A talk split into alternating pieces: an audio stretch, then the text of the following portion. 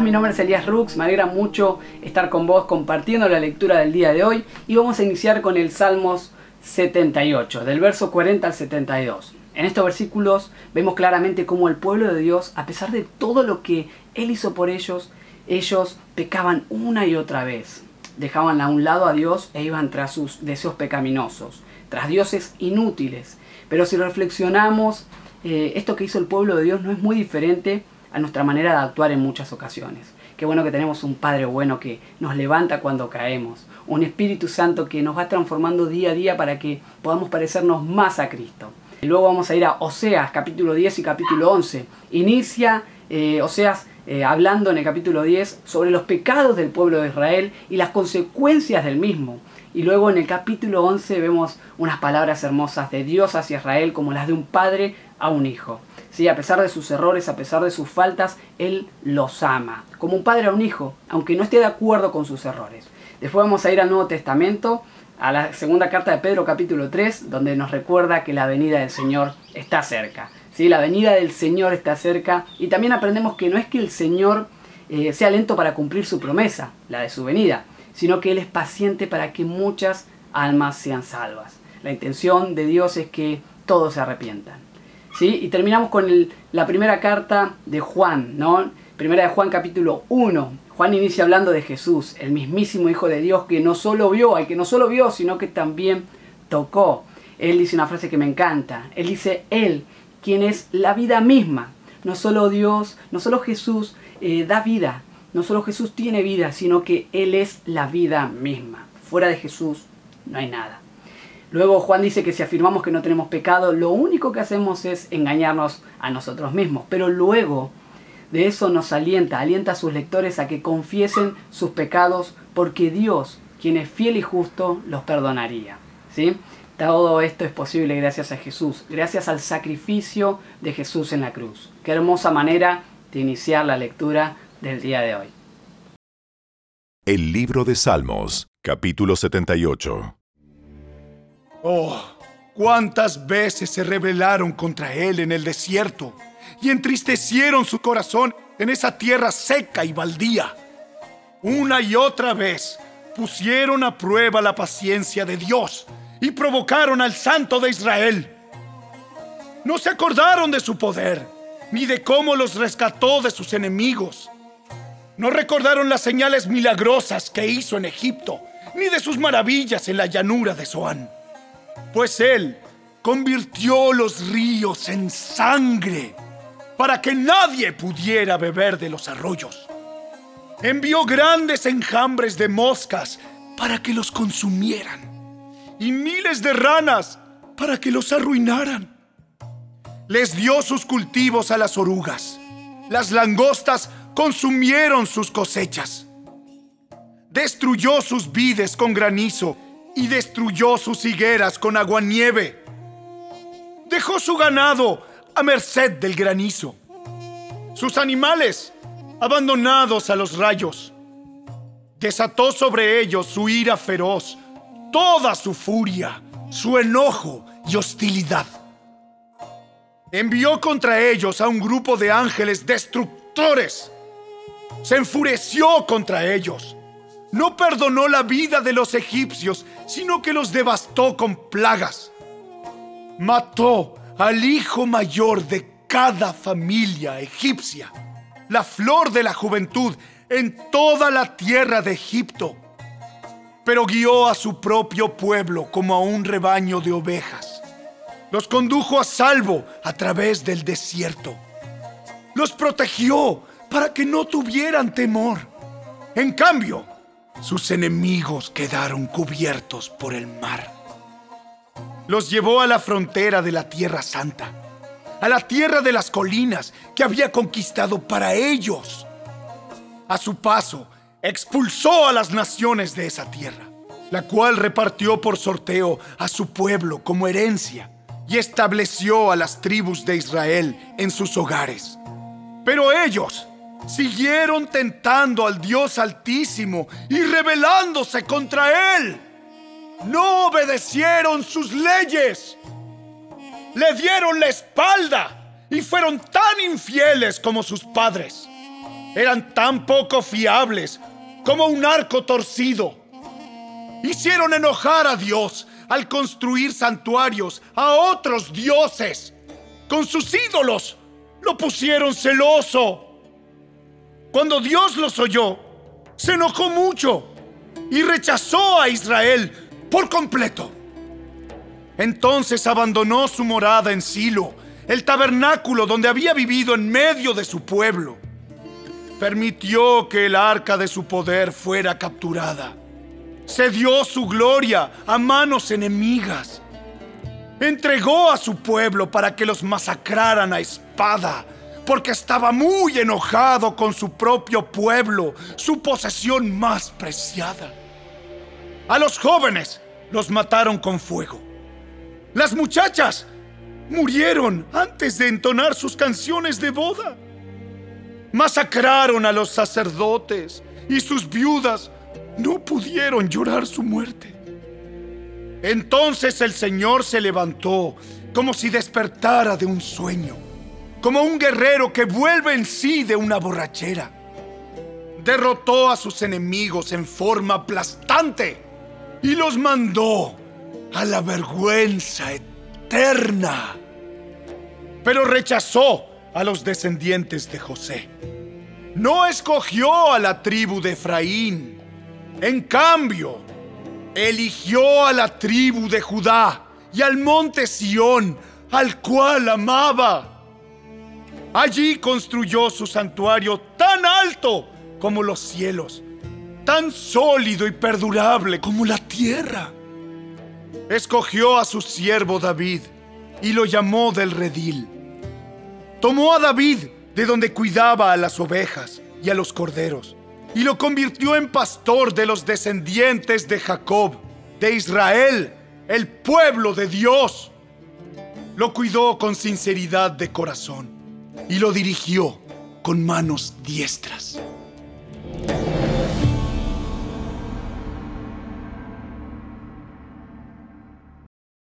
El libro de Oseas, capítulo 10. Qué próspero es Israel. Una vid frondosa, llena de uvas. Pero mientras más se enriquece la gente, más altares paganos construye. Cuanto más abundantes sus cosechas, tanto más hermosas sus columnas sagradas. El corazón de los israelitas es inconstante. Ellos son culpables y deben ser castigados. El Señor derribará sus altares y hará pedazos sus columnas sagradas. Entonces dirán, no tenemos rey porque no temimos al Señor, pero aun si tuviéramos un rey, ¿qué podría hacer por nosotros? La gente habla palabras vacías y hace pactos que no tiene intención de cumplir. Así que la injusticia brota en medio de ellos, como hierbas venenosas en el campo de un agricultor. La gente de Samaria tiembla de miedo por su ídolo. El becerro en Bet Aben y está de luto por él. Aunque sus sacerdotes se regocijan en él, su gloria será arrebatada. Este ídolo será llevado a Asiria, un regalo para el gran rey. Se burlarán de Efraín, e Israel será avergonzado porque confiaron en ese ídolo. Samaria y su rey serán arrancados. Flotarán a la deriva como un madero sobre las olas del mar. Y los santuarios paganos de Abén, donde Israel pecaba, se derrumbarán. Alrededor de sus altares crecerán espinos y cardos. Suplicarán a los montes, entiérrennos. Y rogarán a las colinas, caigan sobre nosotros. Dice el Señor, oh Israel, desde los tiempos de Gibeá hay tan solo pecado y más pecado. No has mejorado en absoluto. ¿Acaso no fue justo que los hombres perversos de Gibeá fueran atacados? Ahora, cuando concuerde con mis planes, también a ustedes los atacaré. llamaré a los ejércitos de las naciones para castigarlos por sus múltiples pecados. Israel es como una vaquilla entrenada que pisotea el grano. Un trabajo fácil que le encanta. Pero yo pondré un yugo pesado sobre su tierno cuello. Forzaré a Judá a tirar el arado y a Israel a labrar la tierra dura. Yo dije, planten buenas semillas de justicia y levantarán una cosecha de amor. Haré en la dura tierra de sus corazones, porque ahora es tiempo de buscar al Señor para que Él venga y haga llover justicia sobre ustedes. Sin embargo, han cultivado perversidad y han levantado una abundante cosecha de pecados. Han comido el fruto de la mentira, confiando en su poderío militar y creyendo que los grandes ejércitos podrían mantener a su nación a salvo. Ahora, los terrores de la guerra se levantarán entre su gente. Todas sus fortificaciones caerán, tal como Salmán destruyó a Bet Arbel. Allí, a las madres y a los niños los estrellaron contra el suelo hasta matarlos. Habitantes de Betel, debido a su gran maldad, les espera el mismo destino. Cuando amanezca el día del juicio, el rey de Israel será completamente destruido. El libro de Oseas, capítulo 11. Cuando Israel era niño, yo lo amé. Y de Egipto llamé a mi hijo. Pero cuanto más lo llamaba, más se alejaba de mí. Y ofrecía sacrificios a las imágenes de Baal y quemaba incienso a ídolos. Yo mismo le enseñé a Israel a caminar, llevándolo de la mano, pero no sabe ni le importa que fui yo quien lo cuidó. Guié a Israel con mis cuerdas de ternura y de amor. Quité el yugo de su cuello y yo mismo me incliné para alimentarlo. Sin embargo, como mi pueblo se niega a regresar a mí, regresará a Egipto y será forzado a servir a Asiria. La guerra, como un torbellino, pasará por sus ciudades. Los enemigos derribarán sus puertas. Los destruirán atrapándolos en sus propios planes malignos pues mi pueblo está decidido a abandonarme. Aunque me llaman el Altísimo, no me honran de verdad. Oh Israel, ¿cómo podría abandonarte? ¿Cómo podría dejarte ir?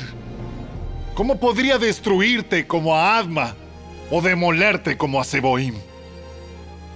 Mi corazón está desgarrado dentro de mí y mi compasión se desborda.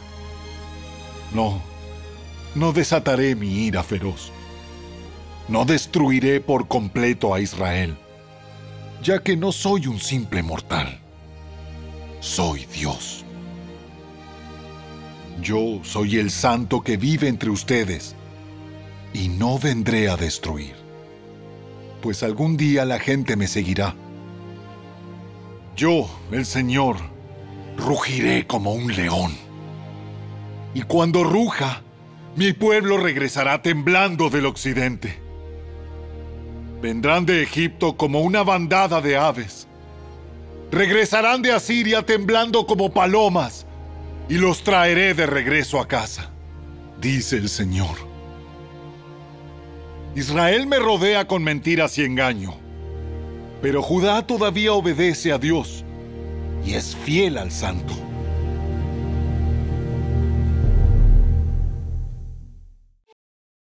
La segunda carta de Pedro, capítulo 3.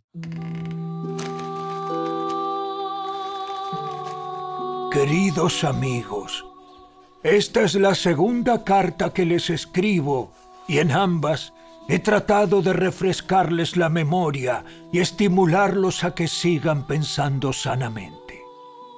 quiero que recuerden lo que los santos profetas dijeron hace mucho y lo que nuestro Señor y Salvador ordenó por medio de los apóstoles.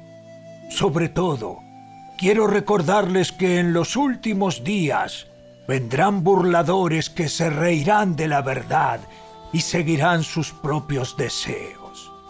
Dirán, ¿Qué pasó con la promesa de que Jesús iba a volver? Desde tiempos antes de nuestros antepasados, el mundo sigue igual que al principio de la creación. Deliberadamente olvidan que hace mucho tiempo Dios hizo los cielos por la orden de su palabra y sacó la tierra de las aguas y la rodeó con agua. Luego usó el agua para destruir el mundo antiguo con un potente diluvio. Por esa misma palabra, los cielos y la tierra que ahora existen han sido reservados para el fuego. Están guardados para el día del juicio, cuando será destruida la gente que vive sin Dios. Sin embargo, queridos amigos, hay algo que no deben olvidar. Para el Señor, un día es como mil años y mil años son como un día. En realidad, no es que el Señor sea lento para cumplir su promesa, como algunos piensan. Al contrario, es paciente por amor a ustedes. No quiere que nadie sea destruido. Quiere que todos se arrepientan. Pero el día del Señor llegará tan inesperadamente como un ladrón. Entonces los cielos desaparecerán con un terrible estruendo, y los mismos elementos se consumirán en el fuego, y la tierra, con todo lo que hay en ella, quedará sometida a juicio. Dado que todo lo que nos rodea será destruido de esta manera, ¿cómo no llevar una vida santa y vivir en obediencia a Dios? Esperar con ansias el día de Dios y apresurar que éste llegue. En aquel día, Él prenderá fuego a los cielos y los elementos se derretirán en las llamas. Pero nosotros esperamos con entusiasmo los cielos nuevos y la tierra nueva que Él prometió, un mundo lleno de la justicia de Dios. Por lo cual, queridos amigos, mientras esperan que estas cosas ocurran. Hagan todo lo posible para que se vea que ustedes llevan una vida pacífica, que es pura e intachable a los ojos de Dios. Y recuerden que la paciencia de nuestro Señor da tiempo para que la gente sea salva. Esto es lo que nuestro amado hermano Pablo también les escribió con la sabiduría que Dios le dio al tratar estos temas en todas sus cartas. Algunos de sus comentarios son difíciles de entender y los que son ignorantes e inestables han tergiversado sus cartas para que signifiquen algo muy diferente, así como lo hacen con otras partes de la escritura. Esto resultará en su propia destrucción. Queridos amigos, ustedes ya saben estas cosas. Así que manténganse en guardia. Entonces no serán arrastrados por los errores de esa gente perversa y no perderán la base firme que tienen. En cambio, crezcan en la gracia y el conocimiento de nuestro Señor y Salvador Jesucristo. A Él sea toda la gloria, ahora y para siempre. Amén.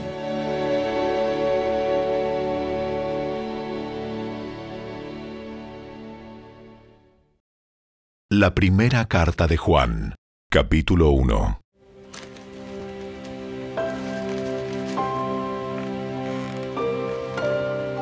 Les anunciamos al que existe desde el principio a quien hemos visto y oído.